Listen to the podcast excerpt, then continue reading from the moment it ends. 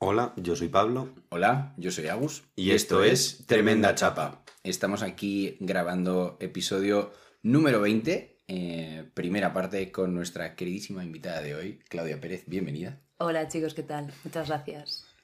Bueno, para quien nos esté escuchando, pues como siempre tenéis aquí la primera parte. Y bueno, antes de empezar un poquito, Claudia, háblanos un poquito de ti. Pues eh, a mí me ha liado Agus para estar aquí. A Pablo lo he visto una vez en mi vida, o sea que me encanta que este vaya a ser nuestro primer acercamiento. Y cuando veo las introducciones en el podcast, digo, a ver cómo me presento sin decir, hola, me llamo Claudia y trabajo en X, porque estoy intentando que eso no me defina. Así que voy a decir que me gusta mucho el cine, para ser original, eh, porque a nadie le gusta el cine, entonces, pues... voy a presentarme así. Estupendo. Bueno, em, como empezamos episodio 20, em, Pablo y yo hemos decidido a meterle un toque diferente a los episodios. Entonces, antes de que nos presentes tu tema, tenemos una pregunta para ti y queremos que nos digas cómo te gusta la tortilla de patata. Uf, pues la tengo clarísima además. Eh, me gusta sin cebolla y muy hecha. O sea que para generar debate a gas. ¿Y fría o caliente? Eh, caliente. Caliente. ¿Y la patata en, eh, en trozo grande o, des- o rota? Cortita, o sea, rota, sí. Vale, estupendo. ¿Bien? Bueno. ¿Me la vais a preparar luego para darme no, las gracias? No, porque eso, eso en mi opinión no es una tortilla de patata, eso es un crimen contra la humanidad. Sabía que iba a generar debate. Pero bueno, bueno, pues dicho esto, como bien dicta nuestra meta tradición, eh, querida Claudia, ¿con qué vienes a darnos la chapa hoy? Pues eh, una persona a la que admiro mucho vino a este podcast invitado al principio del todo y decidió hablar de la muerte y como por encima de admirarle me gusta llevarle la contraria, he decidido venir aquí a hablar de, de la vida. Y como podemos meter ahí todos los subtemas que queramos, pues va a ser el, el temazo. Así que, que vengo Curioso. preparada. Sí, sí. Y para arrancar, pues eh, os iba a decir de empezar por el principio. Eh, ¿En plan Big Bang o...? en, en plan, Big Bang sería origen del universo. Entonces, para empezar por el origen de la vida, ¿vosotros qué creéis? ¿Cómo empezó, cómo empezó todo? O sea, dentro de todas las teorías, como aquí hay background ingeniero también. O sea, entre las cuatro teorías de las que se habla, que me he informado más de lo que me gustaba este tema, era un poco ¿no? la, la del origen sobrenatural de un ser superior. Luego tenemos la de la panspermia, que es que vino algo externo y trajo, ¿no? Como algo extraterrestre, otro planeta, y trajo ese origen a la vida. Luego tenemos la parte esencial, que pu- pudo ser o por un impulso vitalista, o sea, algo que de repente generó la vida, o de materia, ¿no? Que se generó a través de una materia. Y la cuarta es por la materia que ya había en la Tierra, ¿no? Se empezó a generar un, pues, un origen químico celular y se despertó ese origen, ¿no? Entonces, para empezar el tema desde un punto de vista un poco más metafísico, ¿vosotros eh, habéis reflexionado alguna vez sobre esto? Yo sí. Venga. Em, Sabía que ibas a ser mi, mi carta, mi as para este tema, para arrancarlo. A mí, y además es algo de lo que hablo últimamente mucho con... Bueno, mucho.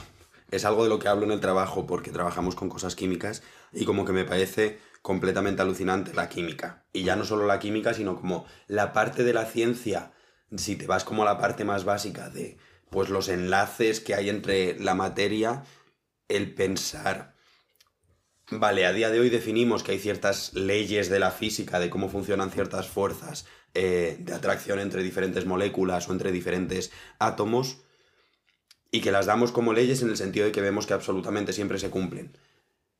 Ese absolutamente siempre se cumplen es desde que observamos. Asumimos que eso es algo que también pasa hacia atrás. Es decir, que no hay de repente una situación en la cual eso no pasa o empieza a pasar o algo así, sino que una vez aparece el universo o una vez se llega a, un- a una etapa estable del universo, por es decir, porque en el Big Bang, si se sigue la teoría del Big Bang, como que es la aparición de la materia, hay un montón de teorías también sobre exactamente cómo esa energía se transforma en materia o cómo se generan todos los diferentes átomos.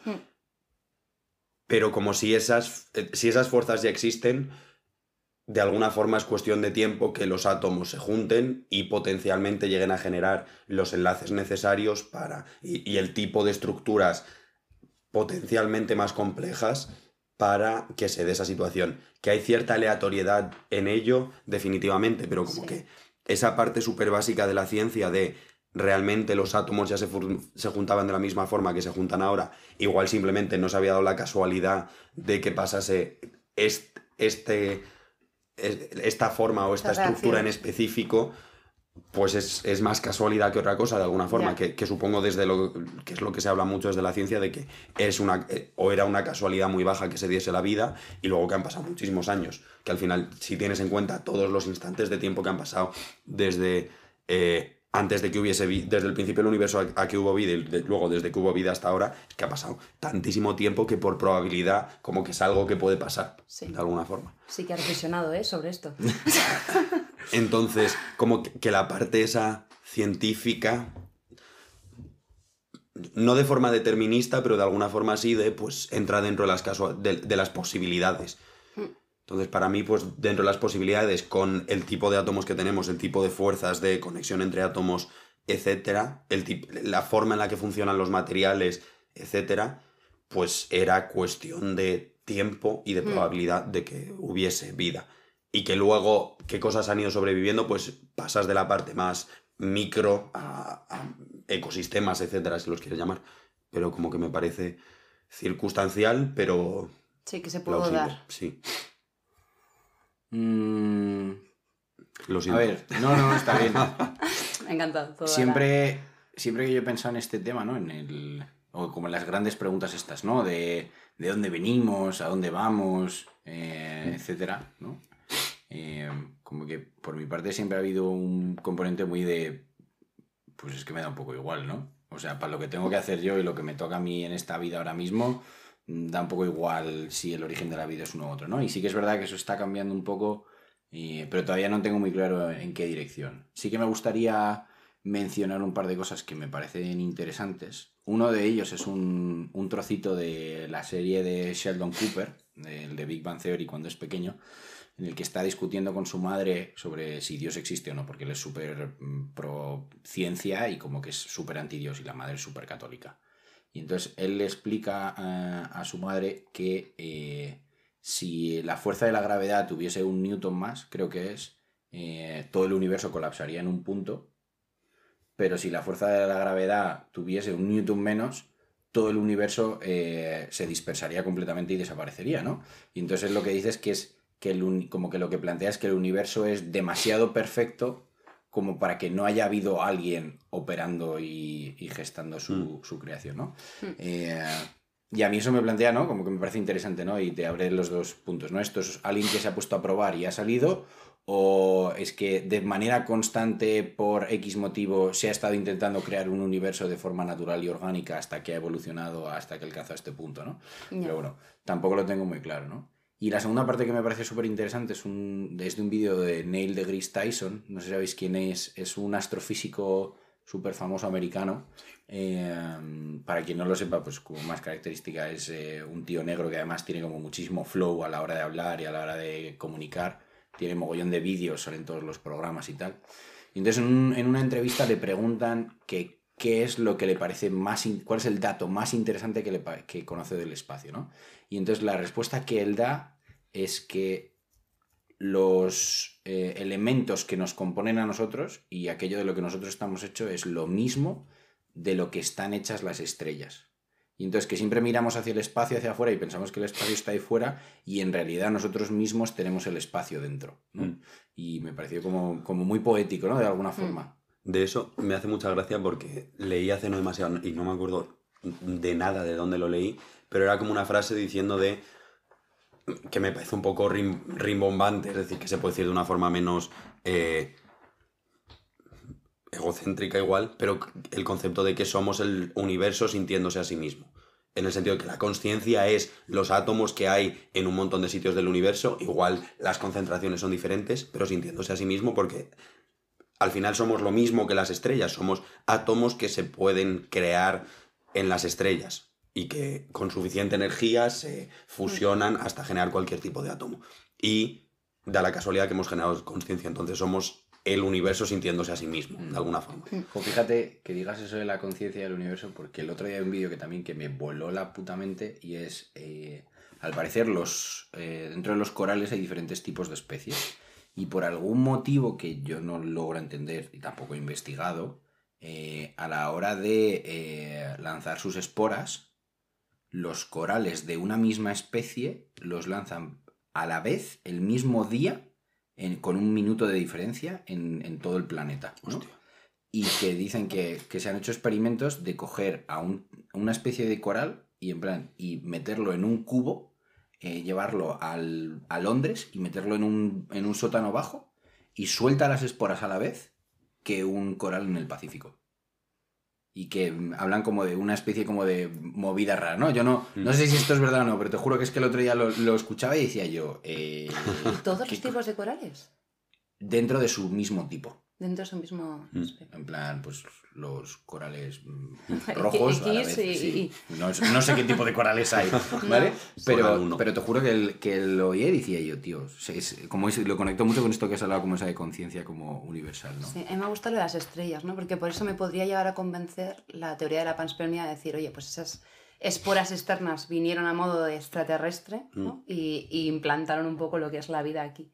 Que al final, no sé, o sea, digo, tenemos, o sea, venimos de algo y puede haber sido externo aunque se rechazase porque se pensaba que no había vida fuera del planeta Tierra, ¿no? Pero como que es algo que me puede llegar a convencer de decir, vale, eh, esa vida la, la puso la semilla algo externo y de ahí ya nos creamos nosotros eh, Sí, pero que aparezca, que aparezca en cualquier otro sitio del universo me parece igual de, De válido que, que aparezca de aquí. casualidad. sí. Es decir, como que tampoco, si hay vida en otra parte del universo, me parece igual de especial que, que, Que la exista aquí, la nuestra. A mí es algo que me da mucho vértigo. O sea, yo cuando. mm, Yo sí que he pensado muchas veces en qué hago aquí, hasta dónde va esto, eh, Mm. cuánto nos queda. eh, no sé, es como que sí que es algo a lo que le da alguna vez vueltas y, y me genera mucho agobio, ¿no? Es decir, vale, eh, ¿en qué punto estamos de la vida, ¿no? ¿Cuánto va a durar? Y luego también tenía la pregunta de, ya entrando en un tema no tan metafísico, más banal, por así decirlo, que es la vida, pero ¿qué es para vosotros como una vida plena? O sea, sé que luego cuando llega la muerte puede haber o no ese hecho de arrepentimiento o de decir he desperdiciado tiempo, pero si no, ¿qué sería para vosotros el decir, oye, estoy, eh, esto me, me convence? Yo me acuerdo cuando venía a mi casa de festivales, a mi madre siempre le decía, mamá, si algún día me pasa algo, que sepas que, que he vivido súper feliz.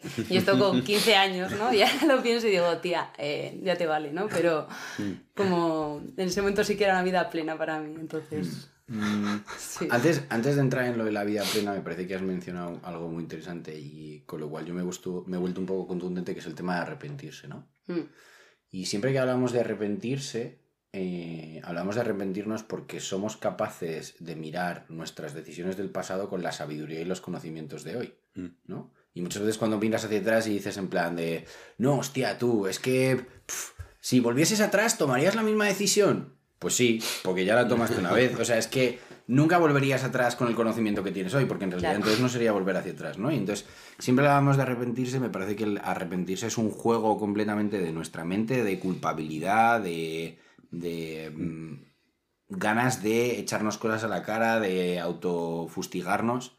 Entonces, bueno, antes de entrar en la parte de la vida plena, el quería arrepentimiento, como mm, denotar eso. matizar eso. A mí, que se me conecta mucho la parte de arrepentimiento y el concepto de la vida plena, del arrepentimiento me pasa también una cosa de como que en el concepto más constructivo de no te arrepientas, más bien aprende de las cosas y como cambia a futuro, también me parece que hay situaciones donde ese arrepentimiento viene un poco de tenía un conocimiento capaz de tomar una decisión diferente e igual la tomé por agentes en- externos de eh, mm, necesito trabajar por X, eh, sé que podría buscar en siete sitios más y sé que me llenaría mucho más trabajar en este otro sitio, pero eh, encuentro primero sitio 1 y me acabo quedando aquí, pero tenía la- el conocimiento específico de que trabajar en el sitio en el que acabo trabajando eh, no era algo que me iba a ser positivo, pero aún así tomé la decisión. Como que me parece también muy que- complejo. Pero es que si volvieses al mismo punto, seguirías tomando... A no ser, o sea, Sí, sí, probablemente sí, pero como la conciencia esa de sé y sabía en el momento que la decisión que estaba tomando no iba a ser ideal y es algo que ahora me pesa, como que también es diferente que aún eh, cuando tenía 17 años eh, di tres volteretas y me rompí el pie. Como que es diferente, es decir, como que sí que creo que hay ciertas decisiones y igual nos pasa, creo que le pasa más a la gente según se va haciendo mayor de decir, tenía conciencia de esto, ya, ya fui consciente de alguna forma de la estoy cagando con esta decisión, pero no he sido capaz de salir de ella de alguna forma. Pero es que si no, has- si no fuiste capaz de actuar acorde a esa conciencia que estabas teniendo, si volvieses atrás, volverías a no ser capaz de actuar de forma eh, en no respecto a esa conciencia, porque no tenías ni el conocimiento ni la capacidad Ya, de de actuar salir. sobre esa conciencia. Entonces, me parece que, de verdad, o sea, invitaría a cualquier persona que nos esté escuchando a que le dé una vuelta, incluso nos escriba y nos ponga un ejemplo en el que diga, joder, tío, es que me arrepiento mazo de esta decisión, tenía que haberlo hecho diferente. Si volviese atrás, estoy seguro de que lo haría diferente. Y yo... y- Le vas a decir que no. y- y- Ya. es que me parece, o sea, me parece que es, es que es completamente un juego eh, que hacemos nosotros. Y completamente. me parece un poco algo que yo he aprendido es el lidiar con el arrepentimiento. Que es decir, no tenía el conocimiento para tomarlo, pero Mm. esa decisión me ha llevado aquí y donde estoy estoy contenta. Entonces es como, no ha sido tan mala decisión porque ahora me está conduciendo, ¿no? Me ha llevado a tomar esas decisiones después que me han aportado tanto. Y también va un poco vinculado con eh, Nietzsche dice una cosa muy interesante que es lo del círculo eterno, ¿no? En plan, que si tú volvieras a tu vida, volverías a repetir todas las decisiones y en teoría no tendrías que arrepentir. Sí, Sí, como sí, que no cambiarías las decisiones que has tomado porque estás en ese círculo infinito y en teoría es tu forma de exprimir la vida, ¿no? O sea, tomar esas decisiones que has tomado antes. A, a mí, y tirándolo un poco hacia la pregunta que habías hecho antes de la vida plena, como que me parece, por cerrar, bueno, si queréis luego volver a sacar el arrepentimiento me parece bien, pero como que me parece que la vida realmente no es tan determinista. Es decir, que obviamente si tiras para atrás, las probabilidades de que hubieses tomado esa misma decisión son altas, pero no es un 100%. Es decir, igual por lo que fuese habrías tomado otra decisión. Creo que hay cierta probabilística dentro de las decisiones que tomamos, en muchas de ellas. Ha- Hay en otras en las que igual se puede ser determinista en el sentido de habría tomado exactamente la misma decisión, pero no siempre. De todas formas, para mí, y el porque para mí hila mucho el arrepentimiento con la vida plena, em, que definitivamente me parece relevante decir que hablo muchísimo desde el privilegio, eh, porque no he tenido problemas en un montón de cosas, entonces mi perspectiva igual está muy sesgada por lo que a mí me funciona. Pero para mí parte del concepto de la vida plena es la aceptación. Más que específicamente qué cosas hagas, está mucho más en la aceptación, en el Total. decir, estoy donde estoy, soy responsable de mi futuro, pero también soy dado a mis circunstancias. Es decir, estoy donde estoy por cosas que me han pasado, he llegado a donde he llegado, para bien y para mal. Para bien, eh, pues estoy siendo profesor de, en la universidad y me parece maravilloso y he llegado por mis circunstancias y para mal, yo que sé, tengo la voz hecha una mierda porque he llegado a ser profesor y llevo toda la semana hablando en un laboratorio. Hablando, o sea, de, de lo que decías de la aceptación, ¿no? Para mí ha habido un trabajo que he hecho pues, después de pandemia, que ha sido como muy heavy para mí, que ha sido la dicotomía entre eh, quién quiero ser o quién quería ser y quién soy, ¿no? Que era como una lucha interna muy heavy de decir, yo con, cuando empecé la carrera pensaba, eh, voy a ir por todo el mundo, cero ataduras, eh, no sé, voy a exprimir la vida, no más experiencias en momentos en que estás en hedonismo total de voy a hacer de todo. Y hay un momento en el que de pronto dices, oye, pues a lo mejor me gusta más la estabilidad de lo que pensaba, no estoy tan loca, eh, me gusta, eh, pues yo creo que tanto el modelo de consumo como la edad, como la vida me han puesto ahí, ¿no? Decir, pues es que tener un trabajo estable me convence más, a veces no daría ciertos saltos tan drásticos, ¿no? O sea, como que el cambio me puede llegar a gustar, pero me gusta tenerlo controlado, ¿no? Entonces, también ha sido el aceptar el, oye, pues a lo mejor no eres esa persona y eso no quita que no vayas a disfrutar de la vida igual, ¿no? Pero que acéptate como eres, ¿no? En plan, oye, Mm. Pues no, no voy a sí, no voy a salirme tanto de ese camino como me, me hubiese gustado en un principio y a mí eso me generaba mucho agobio interno de decir, Joder, es que, pero era una ansiedad de, de cambia, ¿no? Eh, mm, no te estás retando suficiente, te estás conformando, tal, y había un momento en el que era, pues, no sé si me estoy conformando, pero también el aprender a disfrutar de esa rutina y hablando también desde un privilegio absoluto, ¿no? Es decir, me puedo permitir, entonces lo dije a una amiga, ¿no? digo, estoy aprendiendo a disfrutar de la rutina, en plan, no me, no me duele el despertador, em, no sé, me gusta lo que hago y ha sido algo de también reflexionarlo mucho, ¿no? Es decir, pues es que estoy aquí y tengo que aprovechar lo que tengo, ¿no? O sea, no me puedo quejar de... Sí, no me puedo quejar de lo que tengo y, y quiero que esto pues, sí, siga formando mi vida y, y que no es menos que haberme cogido la mochila e irme a Latam y recorrerme la entera, ¿no? Mm, yo creo que no se trata de que seas o dejes de ser así, ¿no? Yo creo que eh, tú has vivido tu vida de una forma que te ha llevado a algo ahora mismo pero dentro de ti sigue estando esa potencialidad de, de volverte loca. ¿no? O sea, eh, se ve mogollón, mogollón, cuando por ejemplo la gente lo deja con su pareja. ¿no? De repente, de repente alguien que le encantaba la rutina y le encantaba dormir todos los días en casa de su novio y estar ahí a tope, de repente lo dejan, se tira seis meses de duelo, seis meses recuperando y de repente resulta que es que mm, es imposible seguirles la pista porque es que cada día están en un continente diferente, ¿no? Pues eh, eso ha estado ahí, o sea, esa persona era así, ha cambiado porque lo han dejado, tal, no sé. No, pues eso estaba siempre ahí, simplemente que no tenía un espacio como para manifestarse, ¿no? Entonces, yo no creo que tú hayas dejado de ser aventurera porque no viajes por el mundo, ¿no? O sea, yo creo que simplemente eliges y te tocan otro tipo de aventuras. Claro. Entonces esas aventuras son las que yo aprendí a disfrutar, de decir, oye, no por no estar soltera o si estar soltera voy a vivir unas cosas distintas, no.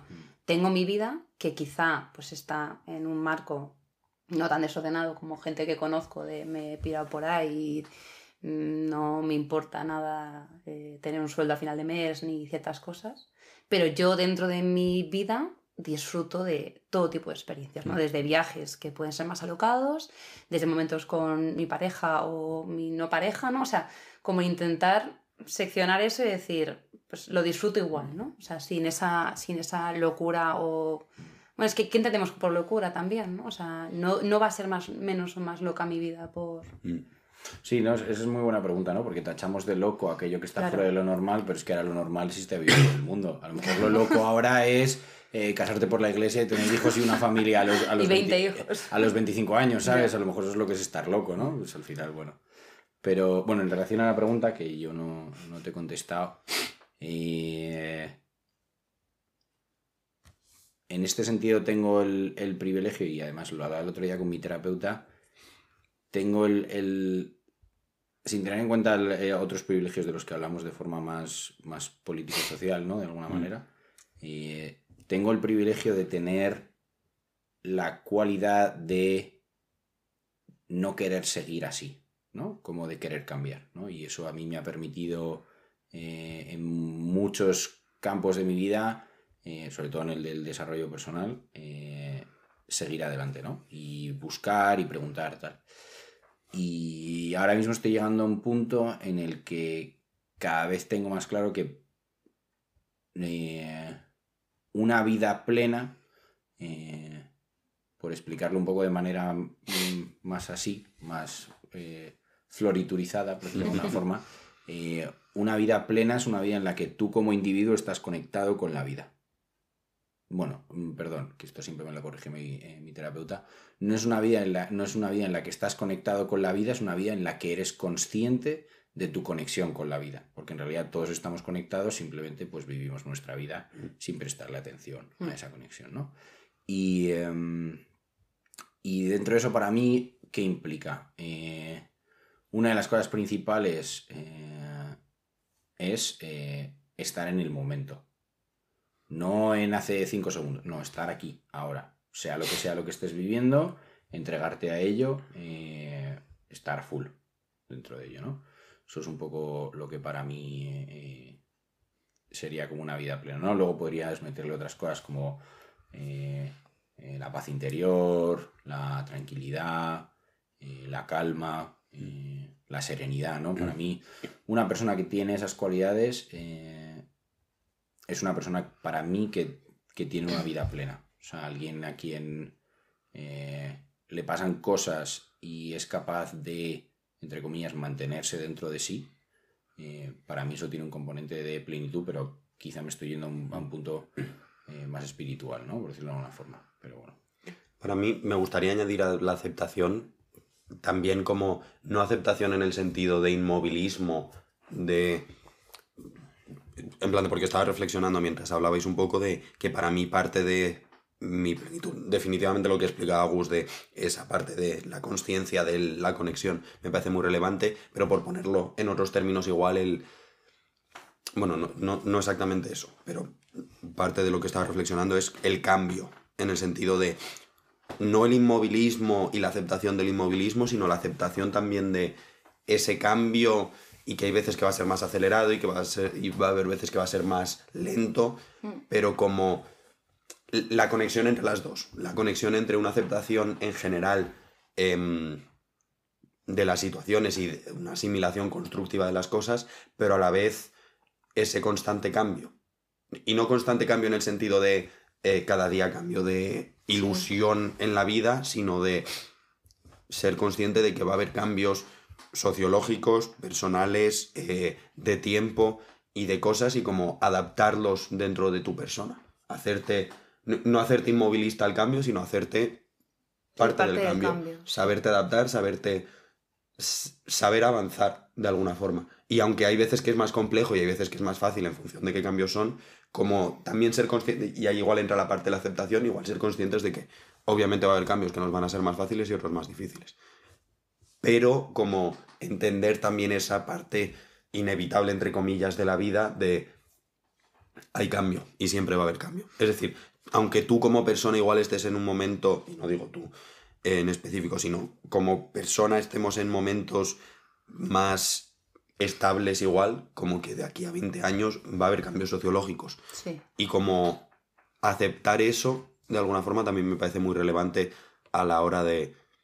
Y ya no solo aceptarlo como va a haber cambios, sino también de yo voy a cambiar o yo voy a querer cambiar, como que me parece muy relevante a la hora de, de tener esa tranquilidad, de tener esa capacidad de asimilar eh, de forma tranquila, o no necesariamente tranquila, pero de asimilar eh, la existencia, de alguna forma. No sé, a mí es que el aceptar eh, como quién soy de verdad versus quién quería ser o quién mm. pensaba que era mm, mi persona, me ayuda mucho mejor a afrontar los cambios mm. desde la paz y la tranquilidad. En plan, el decir, oye, estoy aquí, también es la parte del momento, ¿no? Estoy aquí, soy quien soy, me gusta quién soy, me gusta lo que he construido y que venga todo lo que quiera, ¿no? En plan, que vengan los cambios eh, sociológicos externos o internos que pueden ser o no contratiempos en la vida, ¿no? En plan, y decir, pues me... Eh, marcando qué tipo de cambios, ¿no? O sea, hay cosas más duras, mm. menos duras, cosas que pueden ir a mejor, otras cosas que pueden ir a peor, ¿no? Pero el afrontarlos diciendo, oye, mm. pues voy a, voy a gestionarlos bien, o sea, voy a gestionar las herramientas que tengo, con quién, quién mm. soy y, y, a hacerles frente, ¿no? Que también se vincula un poco con esa parte de calma, serenidad y, y un poco reflexión interna, que voy a lanzar también el tema de la soledad, y de cómo afrontamos esos momentos, eh, un poco esa reflexión eh, propia. Yo antes de saltar a eso, em, te, hago un preview, ¿no? Un tráiler de, lo, una de las cosas que, me está tocando a mí gestionar en terapia, ¿no? Si, si creemos que es grande la distancia que hay entre la persona que queremos ser y la persona que somos, me parece que todavía es más sorprendente la distancia que hay entre la persona que creemos que somos y la persona que somos de verdad. Y eso a mí me parece me parece un viaje guapo ese, el de no es que yo soy así, yo soy así, yo soy así, yo soy así y de repente mm, te sientas con alguien que mm, con quien puedes tener una conversación y de repente dices tú, ah, pues yo no soy tan así. ah, pues yo tampoco soy tan así. Entonces creo que como que hay muchas veces que eh, eh, nos obligamos y nos sometemos a ser como creemos que somos. Mm y me parece que el, proceso de abrirse a dejarnos ser como somos de verdad es eh, muy heavy. ¿no? O, como creemos que deberíamos querer ser. pero que me parece muy serio en el sentido de que el, la normalización de la sociedad de deberías ser así o deberías entrar en esta caja me parece muy fuerte. Sí, eso es lo que nos forzamos a, a entrar en esa caja. Puedo meter mini segmento político. a ver, si no, no sería tremenda chapa. en plan de, como que también me parece muy. Es decir, porque creo que estamos tratando temas como muy. con una perspectiva personal. Y que estoy de acuerdo que el proceso de, de aceptación es algo muy personal, pero como que también me parece interesante y no tiene por qué ser ahora el analizar qué cosas no permiten a la gente eh, llegar a esa aceptación y que no, todos, no todas las cosas son factores internos. Que si tienes que trabajar 16 horas al día, igual aceptarte no es una de tus prioridades. Que si no estás llegando a fin de mes, igual aceptarte no es una de tus prioridades. Que si te están haciendo bullying, igual aceptarte no es... Es decir, que, que podrían serlo, pero que hay espacios violentos y agresivos en contra de poder priorizar eso. Y poder priorizarlo, que lo estábamos diciendo antes los dos, es un privilegio. Claro. Poder tener el espacio para priorizar eso. Claro, yo hablo en todo es momento, o sea, de- el disfrutar de la rutina es algo que se dice muy rápido, ¿no? Pero tienes que poder disfrutar de la Mm. rutina, o sea, no es algo que te pueda venir dado siempre, ¿no? Mm. Sí. Podemos seguir, lo siento. No, no, no, es, Bueno, no lo claro, siento, ha, sido, pero- ha sido muy intenso. no, yo también, eh, también llevándolo otra vez al punto de privilegio. Mm. Yo creo que no he tomado muchas decisiones por el modelo de consumo. Mm. O sea, mm, o el modelo de consumo también vendrá instaurado por lo que me han enseñado mis padres, por lo que, o sea, no estoy, es- esa locura de la que hablábamos antes, que ya no es tan locura, de me Mm. voy, me vuelvo lo que me voy a viajar, pues es como, oye, es que tengo responsabilidades que a lo Mm. mejor no puedo gestionar si hago lo que me da la gana siempre, ¿no? Mm. O- Entonces, sí que creo que está muy influenciado. La soledad, yo hablo, de yo hablando de la soledad y de la reflexión también, creo que es un punto muy importante para la vida, ¿no? El decir, eh, estoy mencionando a muchos filósofos, pero también he estado leyendo eh, últimamente más, pero siempre hablo de Schopenhauer porque digo que yo, le- yo me llevaría fatal con Schopenhauer si le conociese, porque es un mis- misógino que te cagas y luego es súper antisocial. Pero eh, me leí un libro que no me acuerdo del nombre, que era eh, Yo, La vida... Clau, Di. Yo, Claudio, la serie. eh, te voy a hacer una oferta que no se la he hecho a nadie en el podcast. y- pero como este episodio es tan especial y tú eres mucho más especial que el que vino ese día, Eh, Cross-selling, eh, ¿vale? eh, te voy a proponer que nos guardemos el tema de la soledad para la tercera parte de nuestro Ah, episodio. vale, pues entonces me lleva Schopenhauer a la tercera parte. Nos guardamos la soledad para la tercera parte y así hacemos un, un, un preview para quien quiera, quien Vale, quiera escucharlo. genial, vale, pues porque sabes, Schopenhauer tiene mucho que decir sobre la soledad. Eh, entonces, eh, porque además, pues nos estamos quedando sin tiempo de, este, de esta primera parte y creo que es un, un tema que se merece, aparte de horas, por lo menos una parte entera sola. Perfecto. Pues nada, eh, podemos seguir divagando, pero yo creo que nos hemos quedado tiempo. Pues Así que estupendo. dicho esto, tremenda chapa. Ostras, es intenso, ¿no? Yo lo he vivido.